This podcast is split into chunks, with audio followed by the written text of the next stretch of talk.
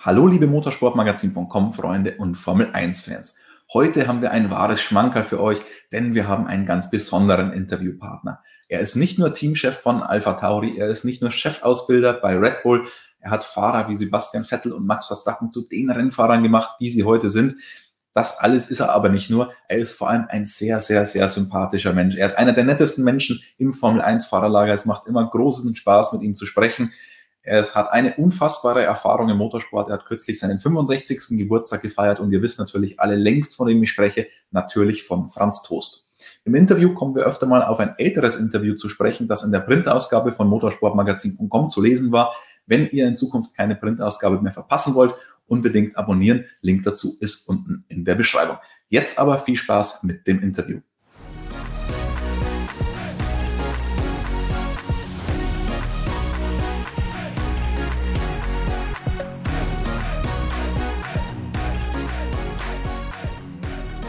Herr Toast, vielen lieben Dank, dass Sie sich die Zeit für uns nehmen. Erstmal noch alles Gute nachträglich zum Geburtstag, glaube ich, darf man noch sagen. Hm, ach, der meine Güte. Dankeschön. Ja, danke auch, dass ich die Möglichkeit habe, mit Ihnen zu sprechen. Und äh, dann schauen wir, dass wir ein inhaltsreiches Interview über die Bühne bringen. Zunächst natürlich die wichtigste Frage. Immer noch schwierige Zeiten. Wir haben letztes Jahr, gleich zu Beginn der Pandemie, als die ersten Rennen abgesagt wurden, länger äh, gesprochen, dann während der Saison auch nochmal ausführlich fürs Printmagazin. Aber wie geht es Ihnen heute? Hat sich irgendwas verändert zu den letzten Statusberichten? Nein, was also die äh, Corona-Geschichte betrifft, sind wir da nach wie vor äh, sehr eingeschränkt in der Bewegungsfreiheit, in der Entscheidungsfreiheit, weil es geht ja darum, dass wir jetzt für die kommende Saison alles äh, bestmöglichst vorbereiten wollen.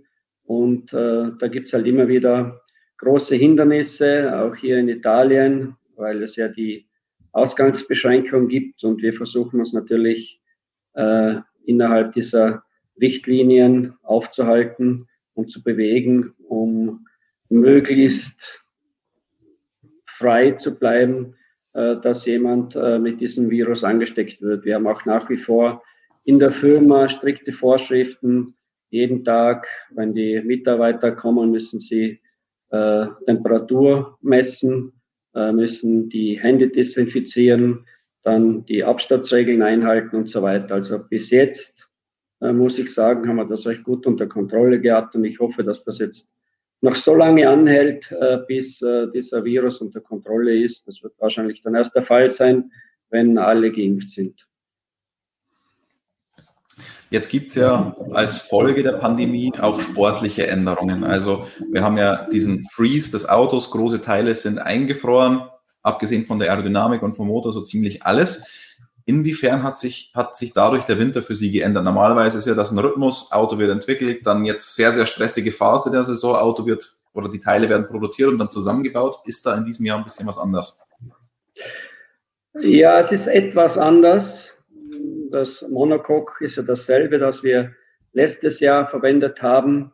Also da hat man, äh, ich jetzt einmal in den Wintermonaten, weniger Produktionszeit für ein Monocoque aufwenden müssen. Aber ähm, der Rest, vor allem was also die Verkleidung betrifft, das bleibt alles gleich, weil das sind die aerodynamische Teile und äh, die werden alle neu äh, gemacht. Das heißt also, äh, hier gibt's äh, das übliche Spiel, Zeitspiel zwischen äh, Windkanal und Freigabe der Teile und dann Produktion und äh, dass sie dann im letzten Augenblick an das Auto kommen. Das ist äh, immer dasselbe. Das hat sich durch das neue Reglement nicht geändert, nämlich äh, die äh, Messungen im Windkanal werden natürlich so lange durchgeführt, dass man gerade noch äh, mit der Produktion und mit der neuen Teil fertig wird äh, für den ersten Test. Also da hat sich nichts geändert, auch wenn jetzt die Saison später anfängt, dann bleibt man einfach ein, zwei Wochen länger im Windkanal, weil das ist reine Performance. Und äh, das werden wahrscheinlich alle Teams gleich machen. Ansonsten ist bei uns äh, der Hinterteil gleich wie letztes Jahr. Das heißt, äh, wir haben dasselbe Getriebe, das wir letztes Jahr bereits äh, gefahren haben. Wir haben auch die Hinterradaufhängung nicht abgeändert, Hydraulik und so weiter. Das sind alles äh, selbe Bauteile, von daher haben wir nichts neu machen müssen. Ja. Aber was die Aerodynamik betrifft, gibt es äh, eine neue Nase, einen neuen Frontflügel, äh, logischerweise einen neuen Unterboden. Das ist auch bedingt durch äh, die Reglementsänderung und äh, Seitenkästen, äh, Heckflügel und äh, Motorabdeckung sind auch neu. Wenn Sie sagen, es gibt eine neue Nase, heißt das, die Tokens, die Sie zur äh, Verfügung hatten, haben Sie dann für die Nase hergenommen, weil das ist ja die vordere Crash-Struktur und eigentlich keine aerodynamische Oberfläche. Richtig, das war unser Token. Äh, jetzt gab es viel Diskussion um die ganzen Token-Regelungen und eigentlich hätte Alpha Tauri ja die Möglichkeit gehabt, ein paar Upgrades kostenlos zu bekommen, wenn man so will, indem man die Teile von Red Bull aus der Vorsaison genommen hätte, weil die ja schon homologiert waren. Wenn ich richtig informiert bin, haben Sie sich dagegen entschieden. Warum? Hm, da sind Sie nicht ganz richtig informiert. Ja. Wir haben also da schon einige Teile von Red Bull übernommen. Also das heißt, es gibt neue Teile am Alpha Tauri, die letztes Jahr so noch nicht da waren, die vom Red Bull quasi kommen, die man kostenlos als Upgrade bekommen hat. Sehr richtig. Welche Teile sind das? Können Sie das schon sagen? Na, da gehe ich nicht ins Detail. Das schaut euch dann an. Es war ja ein großer Aufreger, ursprünglich natürlich hauptsächlich wegen Racing Point und der Vorgeschichte, die es da ja auch gab. Finden Sie die Regelung dann fair, dass man solche Teile, dass manche Teams, die Kundenteams, die dann kostenlos upgraden können, wohingegen andere für eigentlich einen gleichen Entwicklungsschritt dann Token ausgeben müssen und dann beispielsweise diese Nase nicht mehr machen können, wie Sie es gemacht haben? Wenn Sie den Token für was anderes verwendet haben, äh, dann ist das Ihre Entscheidung. Man muss das abwägen. Ja? Äh, das heißt, äh, wir haben uns entschieden, dass wir unseren Token für die Nase hernehmen und haben deshalb den kompletten hinteren Teil gleichgelassen. Und ähm, das muss aber, das ist auch eine Performance-Frage logischerweise, eine Abschätzung der Performance. Ja. Ich finde es aber insofern äh, nicht äh, unfair, da es sich nicht um neue Teile handelt und um eine Neuentwicklung, sondern äh, das wurde ja schon vorher entwickelt und bereits aber, gefahren. Aber wenn ich jetzt zum Beispiel Renault bin, als Renault habe ich diese Möglichkeit nicht, diesen Entwicklungssprung kostenlos zu bekommen, weil ich das ja nirgends beziehen kann. Sie haben jetzt die Möglichkeit. Ist es da nicht so eine kleine Wettbewerbsverzerrung oder so eine kleine Regellücke, sagen wir es so? Nein, Renault ist ein Werksteam. Die haben so viel Geld, Manpower, Know-how. Die sollten sowieso zwei, drei Schritte voraus sein in der ganzen Entwicklung. Okay, klare Aussage. Sie haben gesagt, es ändert sich schon was. Viele Teile hat man aus der Vorsaison schon produziert, Getriebe beispielsweise, Radaufhängung und so weiter. Klar, Windkanal wird weiterhin entwickelt, aber seit 1.1. diesen Jahres dürfen Sie auch schon für 2022 oder dürfen Sie wieder für 2022 entwickeln. Wie sieht das aktuell aus? Entwickelt man noch Vollgas für 2021, für dieses Übergangsjahr, oder wird da auch schon viel Energie und Geld investiert für nächstes Jahr? Nein, es wird schon sehr viel Zeit und Energie für das 2022er Auto verwendet. Und äh, wir haben das gerade letzte Woche wieder diskutiert. Äh, bei uns sieht es dann so aus, wir werden einmal schauen, wo sind wir von der Performance-Seite mit dem Auto äh, müssen wir dieses Jahr das 21 Auto noch weiterentwickeln oder sind wir in einer Situation, dass wir uns dann früher, früher für das 22er Auto äh, konzentrieren können. Äh, das äh, ist gegenwärtig aber noch nicht hundertprozentig fixiert. Da müssen wir noch warten, bis die Saison beginnt und bis wir wissen, äh, wo wir von der Performance her stehen. Aber äh, es wird ganz klar jetzt bereits äh, das 2022er Auto entwickelt. Wenn Sie sagen, Sie, es wurde schon diskutiert, das heißt, es gibt ja verschiedene Pläne dann. Also das heißt, Sie gehen davon aus, wenn Sie gut in die Saison starten, dann passiert das. Wenn Sie schlecht in die Saison starten, dann passiert das. Dann wird es vielleicht früher abgeschrieben. Wie sieht dieser äh, Entscheidungszweig aus?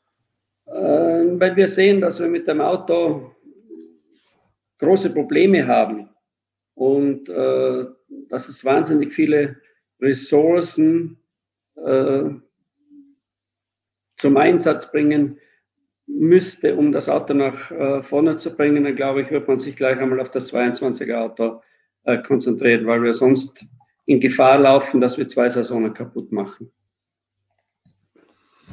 Also in gewisser Weise, wenn es dieses Jahr anfangs schlecht läuft, Vorteil fürs nächste Jahr, aber natürlich dann schade für dieses Jahr. Es ist ein bisschen zweischneidiges Schwert. Ja, dann wird man sich eher aufs 22er Auto konzentrieren.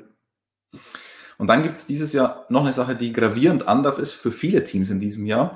Für Alpha Tauri wahrscheinlich gar nicht so sehr. Es gibt 2021 ist das erste Jahr in der Formel 1, bei der, in dem es eine Budgetobergrenze gibt. Sie sind ja ein Verfechter dieser Regelung, dieser Budgetobergrenze. Können Sie mal sagen, ob sich für Alpha Tauri dadurch überhaupt irgendwas ändert? Ja, es ändert sich schon etwas. Ja, äh, wir müssen auch schauen, äh, wie wir innerhalb äh, dieses Budgetrahmens bleiben. Ähm, allerdings sage ich jetzt einmal, dieses Jahr sehe ich da überhaupt keine großen Schwierigkeiten auf uns zukommen. Wir haben, ähm, was die Finanzen betrifft, weniger Ausgaben als ähm, die Budgetobergrenze darstellt. Aber nichtsdestotrotz passiert es dann sehr schnell, äh, dass man nahe an diese Ausgabengrenzen herankommt. Und es ist auch wichtig für die Zukunft, dass wir wissen, äh, wie wir äh, diese ganze äh, neue Vorgehensweise äh, handeln müssen, um eben diese äh, Obergrenze einzuhalten. Also wir haben keine Probleme, wir müssen keine Leute entlassen. Äh, nächstes Jahr sind wir dann in einer anderen Situation, weil wir ein komplett neues Auto bauen. Das heißt, wir können keine Teile von der Bull Technology äh, übernehmen und äh, da müssen wir, und die Share-Grenze, wie wir wissen, ist auch noch niedriger. Äh, da müssen wir dann schon genau äh, alles kalkulieren und handeln, damit wir da ja keinen Fehler machen.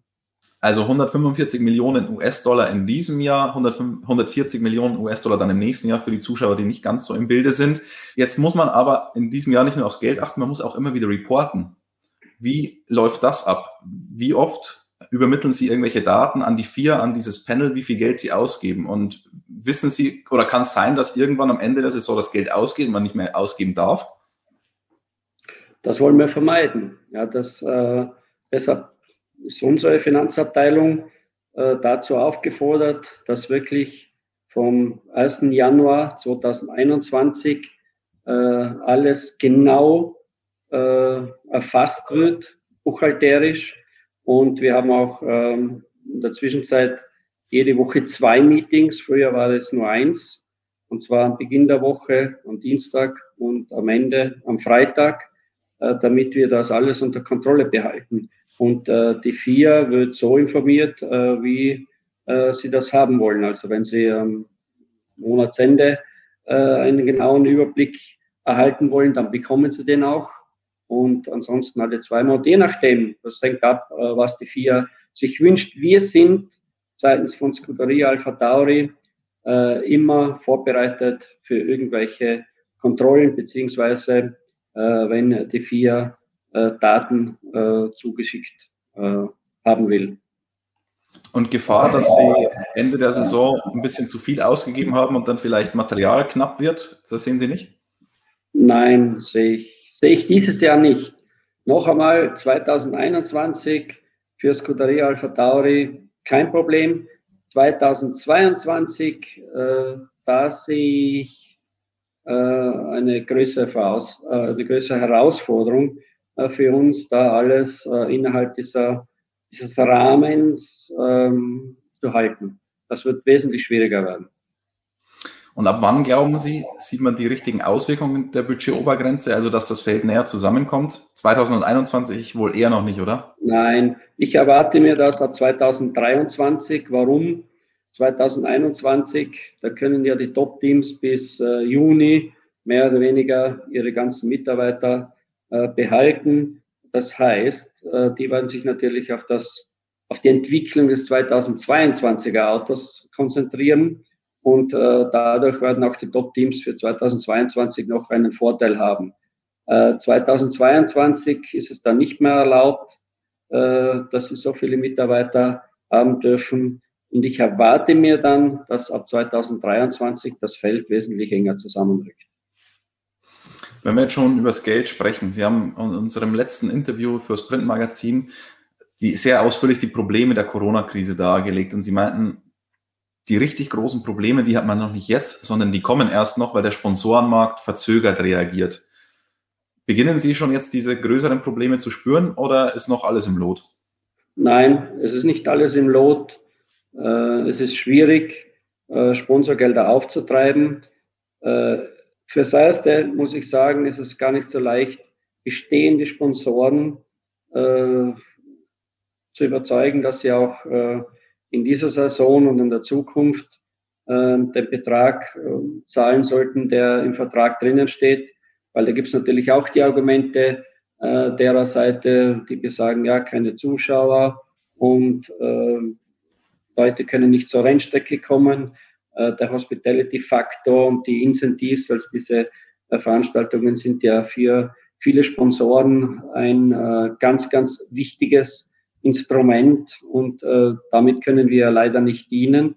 Und ähm, neue Sponsoren momentan sehr, sehr schwer aufzutreiben. Also das hat sich leider alles so bewahrheitet, wie ich befürchtet habe. Und es ist ja noch nicht beendet. Ja, ich hoffe, dass wir also jetzt äh, ab Mitte 2021 äh, diese ganze Corona-Geschichte ad acta legen können und dass es dann ab äh, 2022 wieder richtig äh, losgeht, dass also Firmen wieder voll motiviert sind, dass sie auch äh, im Motorsport in der Formel 1 als äh, Sponsor mit dabei sein wollen.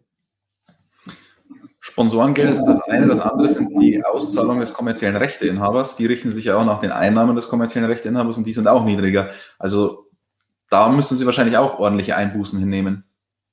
Natürlich, jetzt warten wir mal ab, äh, was diese Saison geschieht. Äh, man geht jetzt einmal davon aus, dass wir vielleicht ab Mitte der Saison Zuschauer haben werden.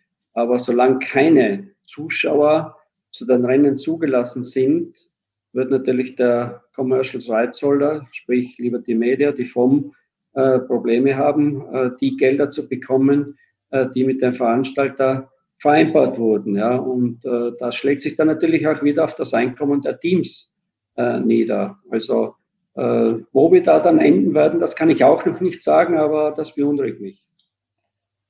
Auf der anderen Seite könnte man sagen, die Teams haben ein bisschen weniger Ausgaben, weniger Hospitality, das ein oder andere Rennen im letzten Jahr auch weniger, aber das gleicht sich bei weitem nicht aus. Also da ist schon ein dickes Minus, oder? Da ist ein dickes Minus. Ja, da sprechen wir nicht von ein, zwei Millionen, da sprechen wir von sehr vielen Millionen. Ist es existenzbedrohend? Kann sein. Äh, Gott sei Dank, sage ich jetzt einmal, haben letztes Jahr alle Teams äh, diese Problemphase überstanden. Ähm, jetzt, wie gesagt, gibt es das Cost Cap, aber wenn äh, die Teameigner äh, dann nicht gewillt sind, irgendwelche Gelder zuzuschießen, dann äh, wird schon existenzbedrohend. Wenn wir schon über Rennen sprechen, Zuschauen und so weiter, Rennkalender wurde von der Formel 1 veröffentlicht, Rekordrennkalender. Wir wissen, Sie sind ja ein großer Verfechter von vielen Rennen. Für Sie gibt es nichts Schöneres als ein Wochenende an der Rennstrecke. Unabhängig davon, dass es da geteilte Meinungen im Fahrerlager zu gibt, finden Sie, dass der Kalender angesichts der aktuellen Situation ein bisschen zu optimistisch gewählt war? Weil wir haben ja jetzt auch schon die erste Verschiebung, Absage, je nachdem, wie man das sehen will. Ja, man muss ja davon ausgehen, der Kalender, äh, der wird ja im August, September des Vorjahres gemacht. Und äh, da geht man natürlich von einer, äh, sage ich jetzt einmal, optimistischen Stimmung aus, ja, und äh, versucht alles äh, so zu planen und zu programmieren, wie man sich das eben äh, vorstellt. Und äh, es wäre ja falsch, wenn man dann im, äh, sage jetzt einmal, September sagt, na, na, das Rennen findet sowieso nicht statt. Man weiß es ja gar nicht. Ja, das mit Melbourne hat sich ja auch erst, sage ich jetzt einmal, jetzt in den letzten äh, Wochen so extrem entwickelt. Ja. Wobei äh, die äh, äh, Australian Open ja mit Zuschauern stattfinden. Ja. Ähm, jetzt muss man mal abwarten. Die Verschiebung des Melbourne-Rennens ist noch kein Anlass, äh, zur Sorge. Ich denke, dass mit Bahrain wird alles funktionieren. Imola bin ich auch positiver Dinge. Und wenn das dann alles einmal ins Laufen kommt und wenn wir äh, hoffentlich innerhalb äh, der Formel 1 Teams von äh, Corona äh, positiv, positiven Fällen verschont bleiben, dass wir das alles so über die Bühne bringen, wie wir das letztes Jahr gemacht haben. Und da hat ja die, äh, die FOM, die FIA und die Teams meines Erachtens einen super guten Job gemacht. Ansonsten hätte man nicht so viele Rennen veranstalten können. Ja. Und dieses Jahr wird man sehen. Ja, ich gehe mal von diesem vollen Kalender aus und ich hoffe, dass das alles realisiert wird. Wir dürfen ja eines nicht vergessen. Ja, wir sind äh, Racing-Teams. Das heißt, wir verdienen unser Geld mit den Rennen. Deshalb äh, bin ich ein Verfechter von äh, mehreren Rennen. Allerdings unter der Voraussetzung, dass wir auch von den Veranstaltern äh, das entsprechende Geld bekommen. Ja, sonst äh, macht es nicht Sinn. Nur ein hohes Volumen äh, zu haben, also sprich viele Rennen mit äh, weniger Einnahmen, dass man dann die Anzahl, die hohe Anzahl der Rennen ähm, über die Einnahmen zu, zu kompensieren versucht, das soll nicht der Sinn und Zweck sein. Ja? Sondern wir sollten auch, wenn wir viele Rennen fahren, dann auch entsprechend viel verdienen. Aber ich denke, dass äh, die FOM das alles soweit unter Kontrolle hat und dann Rest werden wir sehen. Die zweite Saisonhälfte wird ein bisschen ähm, schwieriger werden, weil wir da äh, drei Triple Heaters haben und äh, das wird schon ein äh, sehr, sehr anspruchsvolles Programm. Jetzt haben wir über die Technik gesprochen, jetzt haben wir viel über die Finanzen gesprochen. Sprechen wir nochmal über was richtig Schönes, nämlich über die Fahrer. Der Grund, wieso wir diesen Sport überhaupt so sehr lieben. Sie haben einen neuen Fahrer, den Yuki Tsunoda, und haben den jetzt auch schon ordentlich im Einsatz gehabt, haben da Testfahrten in Imola absolviert mit einem älteren Fahrzeug. Warum hat man das gemacht? Ja, wir müssen einen Fahrer entsprechend vorbereiten. Ja, und äh, es ist die Philosophie unseres Teams, wenn ein neuer Fahrer in die Formel 1 kommt, dass ihm natürlich auch die Möglichkeit geben müssen, ihn so gut es geht vorzubereiten. Und äh, durch diese ganzen Testbeschränkungen kommen die Fahrer ja kaum mehr zum Einsatz. Und äh, dieses Jahr haben wir ja nur drei offizielle Testtage und äh, die werden aufgeteilt zwischen den beiden Fahrern, zwischen dem Bär und den Yuki. Das wären das eineinhalb Testtage. Du kannst ja nicht einen Fahrer äh, gut vorbereiten, wenn er nur eineinhalb Tage in einem Formel-1-Fahrzeug sitzt, als Neuling. Und äh, das war klar, ähm, nachdem der Yuki die Superlizenz bekommen hat, nachdem er ja letztes Jahr in der Formel 2 äh, großartiger Dritter geworden ist, dass wir ein entsprechendes Wintertestprogramm für ihn ähm, auftreiben müssen. Und äh, wie gesagt, wir haben jetzt letzte Woche mit Imola begonnen, sind diese Woche in Misano und kommen dann noch einmal zurück äh, nach Imola, damit er bis zum Saisonstart schon, sagen wir mal, so 3000 Kilometer äh, in einem Formel 1 Auto absolviert hat. Und ähm, dass zumindest einmal in groben Zügen versteht, um was es da geht. Ein äh, junger Fahrer, der hat ja dann noch zusätzliche Probleme, dass er ja viele Rennstrecken gar nicht kennt. Und äh, gut, Melbourne fällt jetzt weg, Bahrain kennt er, Imola kennt er dann auch, ja. Aber es gibt andere Strecken, vor allem dann in der zweiten Saisonhälfte mit äh, Singapur, mit Sao Paulo, mit Mexiko äh, und so weiter, äh, wo er überhaupt noch, noch nie gefahren ist. Ja. Und äh, das ist dann für so einen Neuling schon eine Riesenherausforderung. Und deshalb wollen wir ihn so gut wie möglich vorbereiten. Jetzt geht es einfach darum, Gewöhnung an das Fahrzeug, die Formel 1 äh, Technik äh, kennenzulernen, dass er ein bisschen ein, eine Vorstellung bekommt, was ist der mechanische Grip, was ist die aerodynamische, der aerodynamische Einfluss auf das Auto, damit er also so gut es geht äh, vorbereitet ist für die neue Saison. Wenn ich richtig mitgezählt habe, waren es letzte, letzte Woche zwei Testtage, glaube ich, in Imola. Misano jetzt wahrscheinlich, ist es auch wieder ein Zweitagestest und dann nochmal ein Zweitagestest in Imola, oder? Richtig, richtig. Also insgesamt sechs Testtage für ihn, ja. wenn alles glatt läuft. Ähm, bei Ferrari hat man es auch gesehen, die haben sehr exzessiv in Fiorano getestet, haben die Junioren an Steuer gelassen, haben aber auch Charles Leclerc beispielsweise mal einen Testtag gegeben, um sich wieder zu akklimatisieren. War das ursprünglich bei Ihnen auch geplant, den Pierre mal ins Auto zu setzen, bevor es losgeht? Ja, der Pierre sollte normalerweise auch im, im Misano im Auto sitzen, aber der ist ja Covid-19 positiv getestet worden. Ja, das heißt also, der ist jetzt momentan in Quarantäne und äh, dadurch äh, fällt einmal dieser Testtag flach für ihn. Bevor die Erkrankung bekannt wurde, hatte ich schon auf meiner Interviewliste hier stehen. Ähm, Pierre Gasly ist in Dubai. Da hat er relativ viel Zeit verbracht in letzter Zeit und wir haben sehr, sehr viele Infektionen in Dubai gesehen von vielen Formel-1-Fahrern. Ich glaube, Charles Leclerc hat es dort erwischt, Lewis Hamilton damals, ähm, auch Lando Norris. Ist das nicht ein bisschen gefährlich, also sich dort die ganze Zeit aufzuhalten? Ja, Im Nachhinein ist man natürlich immer äh, gescheiter, ja. Ähm, der Bär hat sein Trainingscamp dort jetzt auch letztes Jahr gehabt, äh, hat dort eine super Infrastruktur mit äh, tollen Trainingsmöglichkeiten. Ist natürlich auch warm dort, also äh, die ganzen Umstände passen natürlich optimal. Äh, leider muss ich jetzt sagen, hat sich, hat sich Dubai als ähm, Corona-Spreader äh, herauskristallisiert, weil sehr, sehr viele Fahrer und auch Leute, wie ich jetzt äh, gelesen habe, in Dubai äh, diesen äh, Virus aufgenommen haben. Und jetzt müssen wir schauen, wie wir für ein PR äh, da ein anderes Programm zusammenstellen, weil da geht es jetzt nicht nur um diesen Test morgen, da sind ja Fototermine und so weiter vorgesehen. Ja, das muss man jetzt alles ein bisschen verschieben. Aber sehen wir es positiv, besser jetzt als während der Saison. Und gesundheitlich äh, soll es ihm ja soweit ganz gut gehen, also nur schwache Symptome. Also nein, nein, ihm, geht, ihm geht's gut. Ich habe mit ihm jetzt jeden Tag telefoniert und äh, er versteht eigentlich nicht, wieso er äh, diesen Virus hat. Ja. Muss er schauen, dass er den wirklich schnell los wird, auskuriert und äh, dass er dann ins normale Tagesgeschäft zurückkehren kann. Wie ist es eigentlich mit den Testfahrten aktuell? Sie haben ja einen älteren Alpha Tauri im Einsatz, aber ich gehe davon aus, auch mit Honda-Motor. Ähm, können Sie den Motor überhaupt problemlos betreiben mit den, mit den Motorjungs? Wir haben gehört, bei Haas gibt es Probleme, überhaupt einen Fire-Up zu machen, ähm, weil die einen Ferrari-Motor haben und die Italiener nicht nach England können. Ja, ja, das äh, war ein Riesenaufwand. Äh, wir haben äh, die Mechaniker äh, vor drei Wochen hierher geholt. Die waren dann zwei Wochen in Quarantäne.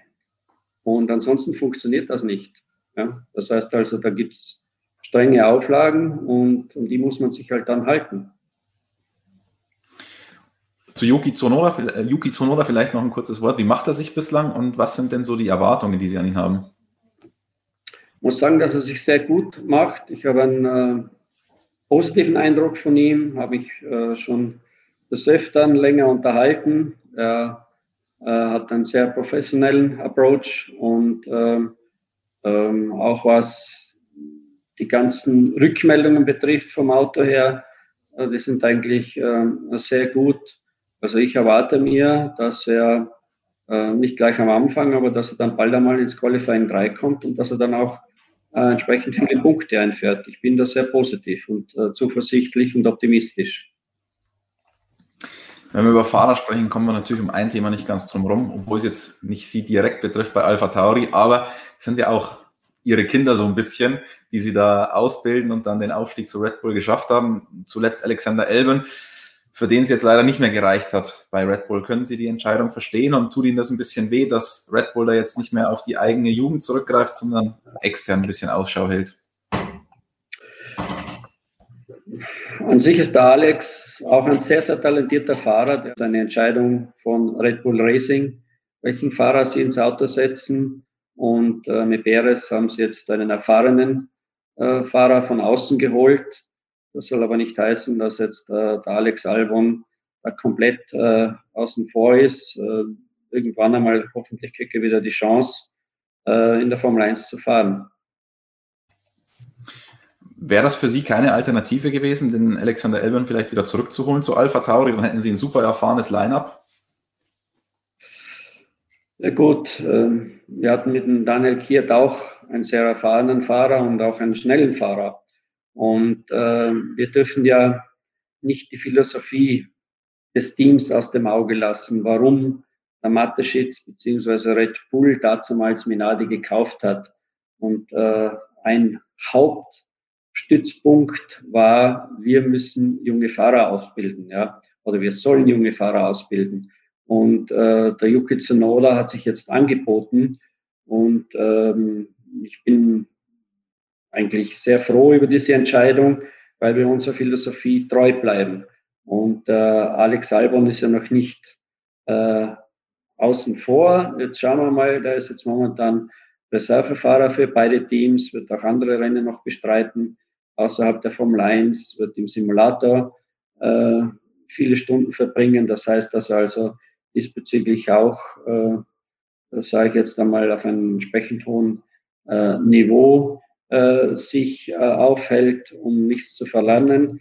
Und dann weiß man ja nie, äh, was während der Saison passiert. Wir hatten in der Vergangenheit äh, ja kaum irgendwelche äh, Reservefahrer. Äh, wenn etwas passiert wäre, hätten wir, glaube ich, da einige Probleme gehabt. Herr Toast, zum Abschluss muss ich nochmal auf ein unangenehmes Thema zu sprechen kommen, nämlich auf den Motor. Was ist denn da jetzt Stand? Das ist kein ähm, unangenehmes Thema. Motor ist doch was Schönes. Ja, normalerweise schon. Normalerweise ist das für mich auch das schönste Teil an so einem Formel-1-Auto. Aber die politische Situation ist halt leider oftmals ein bisschen unangenehm und vor allem für Red Bull und Alpha Tauri, weil Honda ja bekanntlich nach der Saison 2021 aussteigt. Sie haben schon gesagt, Sie würden ganz gerne eigentlich den Honda-Motor weiter im Auto haben, in Eigenregie einsetzen. Dafür bedarf es aber einer Einfrierung der Entwicklung und da geht es aktuell nicht so ganz gut vorwärts. Ja, das ist halt das übliche Spiel der Hersteller und äh, die, die vorne sind, die wollen natürlich nichts ändern, auch wenn sie dann immer wieder sagen, ja, ja, wir sind einverstanden, im Grunde genommen sind sie nicht einverstanden und wollen nur Zeit schinden. Ja. Äh, Fakt ist, dass äh, Honda Ende des Jahres aussteigt und äh, Red Bull Racing und äh, Scuderia Alpha Tauri ja nur dann äh, Honda-Motoren weiter äh, verwenden wollen und äh, wenn, wenn es keine Weiterentwicklung gibt, ja, weil äh, wenn die Motoren nicht eingefroren werden, wenn es da eine Weiterentwicklung gibt, dann ist das äh, für Red Bull Technology sicherlich nicht machbar, so ein Programm durchzuziehen. Das ist zu komplex, zu aufwendig äh, sehr, sehr teuer und man hat ja auch nicht die richtigen Leute dafür. Ja. Jetzt wollen wir schauen, was äh, die FIA da letzten Endes dann entscheidet und äh, äh dann werden wir sehen. Sie haben es kurz angerissen. Ähm, man spielt da vielleicht auf Zeit bei der Konkurrenz. Soweit ich weiß, ist man bei Red Bull und Alpha Tauri davon ausgegangen, dass es in der vergangenen Wochen, Woche schon hätte was von der FIA geben sollen, möglicherweise auch dann ein Vote und eine Entscheidung, ob dieser Freeze dann letztendlich kommt. Wie ist denn jetzt Ihr Zeitplan? Wann gehen Sie davon aus, Klarheit zu haben und wann müssen Sie Klarheit haben? Na, ich möchte da jetzt nicht irgendeine Deadline setzen, ja, sondern äh, klarerweise, je früher so eine Entscheidung getroffen wird, umso einfacher ist es, äh, die entsprechende Infrastruktur aufzubauen und äh, dann hoffentlich auch äh, ein Paket zu schnüren, dass der Motor dann auch in Zukunft kompetitiv ist. Ja. Ähm, hoffen wir, also ich persönlich gehe davon aus, dass jetzt wirklich in den nächsten äh, Wochen diese Entscheidung getroffen werden muss, ähm, weil jeder dann versteht, irgendwann einmal, ist Schluss und äh, dann äh, wird es schwierig, dann geht es halt nicht mehr weiter. Woran hängt es aktuell noch? Es hängt eigentlich daran, dass äh, manche Teams sagen oder manche Hersteller sagen, okay, äh, der Motor wird äh, eingefroren, es darf aber dann keine Weiterentwicklung mehr geben. Das sagen natürlich die, die vorne sind. Und andere sagen, ja, aber was ist, wenn wir dann mit unserer Power Unit ähm, von der Leistung her unterlegen sind, kann man von uns ja nicht erwarten, dass wir dann zwei, drei Jahre hinterherfahren. Wir wollen eine Weiterentwicklung haben. Und da muss man halt jetzt schauen, welchen Kompromiss äh, man da findet, äh, damit äh, da Red Bull Racing und Scuderia Tauri einen Motor haben. Ich darf noch mal ganz kurz auf das ähm, Print-Interview hinweisen, das wir letztes Jahr, ich glaube am Nürburgring was, geführt haben. Da haben Sie gesagt, Ausstieg nicht ausgeschlossen, wenn es keine gute Lösung gibt für das ganze Motorenproblem. Steht das immer noch so im Raum? Ja, wenn wir keine Power-Unit haben, dann ist es schwer, Rennen zu fahren. Ja, aber das Reglement sieht ja schon Passus vor, dass sie definitiv eine Power-Unit haben würden, ähm, wenn sie Welche? weiter in der Formel 1 fahren wollen. Naja, ein Renault aktuell. Renault hat ein Werksteam. Ich kann mir nur schwer vorstellen, dass wir da irgendeine Power-Unit kriegen, äh, mit dem man da erfolgreich Rennen bestreiten kann. Äh, Sie müssen einmal davon ausgehen, dass Red Bull und äh, Mateschitz da andere Ansprüche haben. Die wollen um die Weltmeisterschaft fahren. Und äh, da brauchen sie das entsprechende Power-Unit-Material. Okay, klare Aussage. Herr Toast, vielen lieben Dank, dass Sie sich wieder die Zeit genommen haben für uns. Und dann hoffen wir mal auf eine sorgenfreie Saison für uns alle mit viel Racing, viel Rennen und hoffentlich auch viel Zuschauern und viel Erfolg für Ihr Team. Okay, danke auch. Ciao. Franz Toast, wie wir ihn kennen, sympathisch und ein Mann der klaren Worte.